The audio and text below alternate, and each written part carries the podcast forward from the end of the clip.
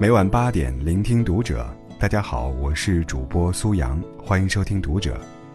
今天要跟你分享到的文章来自于作者雨点佳慧。我的工作，并不像你们想的那么好。关注读者微信公众号，一起成为更好的读者。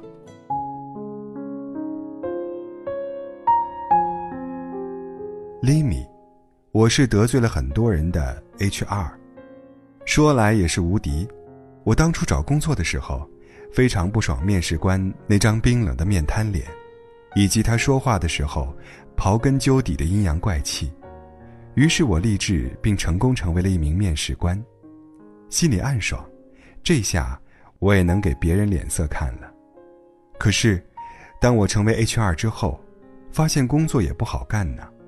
我很看重的人才们，好不容易辛辛苦苦筛选，送到老板面前。有很多都因老板的一句“我不喜欢”、“星座不合”、“长相命苦”、“牙漏风不聚财”，或者有经验但是学历不对口、基础不靠谱等等，而惨遭拒绝。我的辛苦当然也是白费了。当然，劝退或者开除这种得罪人的事情，也是我们来干，经常给用人不合格的结局擦屁股。如果你是个……张不了口拒绝人的小怂怂，做 HR 可能有些挑战了。Sweet 王，我是明明很忙的公务员。在家长们眼里，公务员就算是挤破头，十万分之一的成功概率也值得考，是一旦考上不愁养老的铁饭碗。我在没进体制之前，也以为真是喝喝水、看报、开会、写报告等等。上班可以天天淘宝加韩剧，但真到了步上工作正轨，才发现，公务员也很忙，也加班，每天都有新形势，每天有不断的新事情要去实施，写不完的材料，打不完的电话，跑这个科去那个楼，绝无可能停留在一平方米办公桌。最可怜的，还是工资只有三千多，要想升职加薪，花上几年的时间才能加个千把块。不像身边在公司上班的同学，想涨工资就跳槽。想想，我不能嫁给另一个公务员呢。Lucy，我是累成狗的 CEO 助理。今天终于有机会对自己的助理岗位抱怨两句了。在别人眼中，我们干的最多的都是帮老板买咖啡、寄快递、拎包提鞋，像条哈巴狗，不就是一个小助理吗？在老板眼里，我们得是有求必应的哆啦 A 梦，可以分身干各个工种的活儿。明天把这个 PPT 做了，顺便在网上帮我家挑个台灯。只要有抱怨，就相当于不忠心，随时会滚蛋。整个公司一天工作下来，被 call 次数最多的就是我。我到底是老板的助理，还是全公司员工的妈呀？梦蝶，我是淘宝客服。亲，有什么可以帮到你的吗？我是一名淘宝客服，电商公司最基层的员工。平时业务考核的两大指标就是服务态度和解决问题效率。相比其他文案工作，客服相对轻松一些，但同时在公司业务上也是最没有话语权的工种。不就是个像机器人一样的客服吗？在客服主管面前，我们只需要执行命令。完成工作任务就好，不怕神对手，就怕猪队友。元旦店里优惠促销，我们客服都不知道活动具体内容是什么，但推卸通知责任的主管却说是我们不够积极主动、不上进，最后背黑锅的还是我们这些小客服。所以不得不说，不存在相对轻松的职业，团队协作意识强、善于沟通、业务熟练的员工才有可能晋升。不想当主管的客服不是好员工。酱油炖土豆，我是活得越来越糙的程序员女生。世界上哪种职业直男最多呢？估计就是我掉进的程序员坑。坑在我天天面对的，并不是帅气的小鲜肉，而是一群一周可以穿同一件格子衫、不洗头、捧着保温杯的中年油腻男。虽然我是公司少有的女生。但并没有得到特殊待遇，领导有任务，还是倾向交给男生负责。我并没有什么优越感。时间久了，我这个女的都开始不涂 BB 霜了，中毒太深，肤色暗沉，发际线越来越稀疏。我严重觉得，不只是住在一起的两口子会有夫妻相，天天在办公室的同事也会传染颜值。我实在担心我的脸呐。Carla Z，我是单身女民警，我是公安大学毕业，学的刑侦，是名户籍警。白天早九晚六处理户口迁入、迁出、身份证办理的各种事务。听到这里，估计很多人会觉得多好啊！事业单位，早九晚六，稳定，是，很稳定，像牢笼一般。对于没有结婚的女民警，晚上还要去值班，值幺幺零报警前台。如果报警有女性，还要跟着警车出警。如果半夜有女犯罪嫌疑人。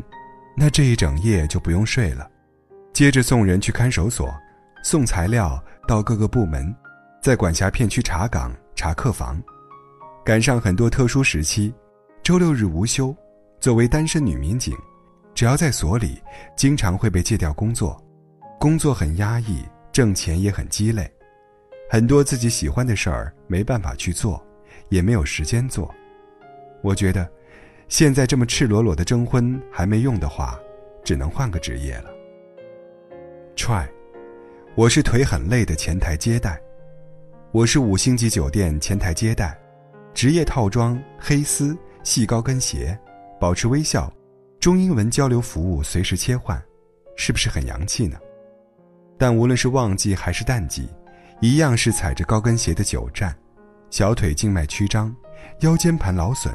浑身都是痛，就连上厕所用午餐都得按分钟计算，更何况一天二十四小时都得开手机保持联系，晚上睡觉都神经衰弱。绿竹飞燕，我是饱受折磨的设计师。刚进公司时，你会为公司注入新活力和灵感，但时间一长，领导就会很霸道的把你拉到很大众和无限商业化的道路上。调无数稿是经常的事，往往出街的都不是你心里认可的，更多的是以他们的意志做东西，时常会觉得自己没有审美了，加班那就是家常便饭。目前自己的调节方法是，尽量在自我审美与上级需求和产品需求间多尝试，寻求一种平衡，否则一旦放弃其中一个，都会让自己更加迷茫。经，我是新媒体运营。我们新媒体运营就像二十四小时在线的监控，全年无休，忙里偷闲。微博不停更，蹭热点还要有自己的调性。什么平台火就要注册运营。我们企业微博都要玩个抖音，整天真的是在网上泡着，没男朋友也正常。为了第二天轻松一些。往往至少提前一天模拟好基础文案，但计划赶不上变化，就像恭喜谁获奖的新闻，把所有入选人的获奖稿都准备了一份，但最后却是两个人同时获奖，稿子不得不废掉，赶紧快马加鞭重写。策划、吸粉、引流、转化、变现，是我们天天要思考的问题，真的是每天都在变，不变就会死。余路，我是并没有那么多钱的猎头。刚热播完的猎场，里面的郑秋冬正是我的同行。我们猎头，并不都是寻觅年薪百万的潜力股，和对方大谈职业规划，更多的时候是和各企业用人部门搞好关系，然后在有限的时间内去各个渠道挖人才、建立联系，但很有可能遇上用人部门突然变动。或者人才有了合适的东家，我们就两头白忙活了。开得起宝马、住豪宅的猎头也就那几个，更何况现在招聘工具有很多功能，可以直接向应聘者展示机会，而有工作经验的人都是圈内直接跳，一般都不会用到我们，所以猎头也很容易失业。荣盈，我是工作巨繁琐的会计。我们公司会计人员特别多，财务部人员大概有八十多个，每天的工作就是审核业务人员的报销单，然后发给出纳打钱，出纳打完钱再返给我们做账。在这中间，业务人员单子填的不对，退回去重开，或者让对方补说明找领导签字，以及对方把外国不认识的报销单拿来给你报销，也是完全有可能的。出纳在打完钱之后，我们再制作凭证。摘要要完全遵从公司的要求。会计科目从一级一直到了五级，如果有自己没有检查出来，就交给稽核的。在把单子返给自己的时候，稽核会在小本本上记录你都错了哪些。年底绩效考核就会扣钱的呀，压力山大简直了。等到出报表的时候。各种领导对你的文字描述不满意，反复修改，直到面目全非，然后下个月再重新来一次。没有哪个行业是真正钱多事少离家近的，背后通通是时间精力的付出，吃着不为人知的苦。成人的世界没有容易二字。希望以后我们都能抱着宽容善意的心态。去面对每一个自己所不了解的职业。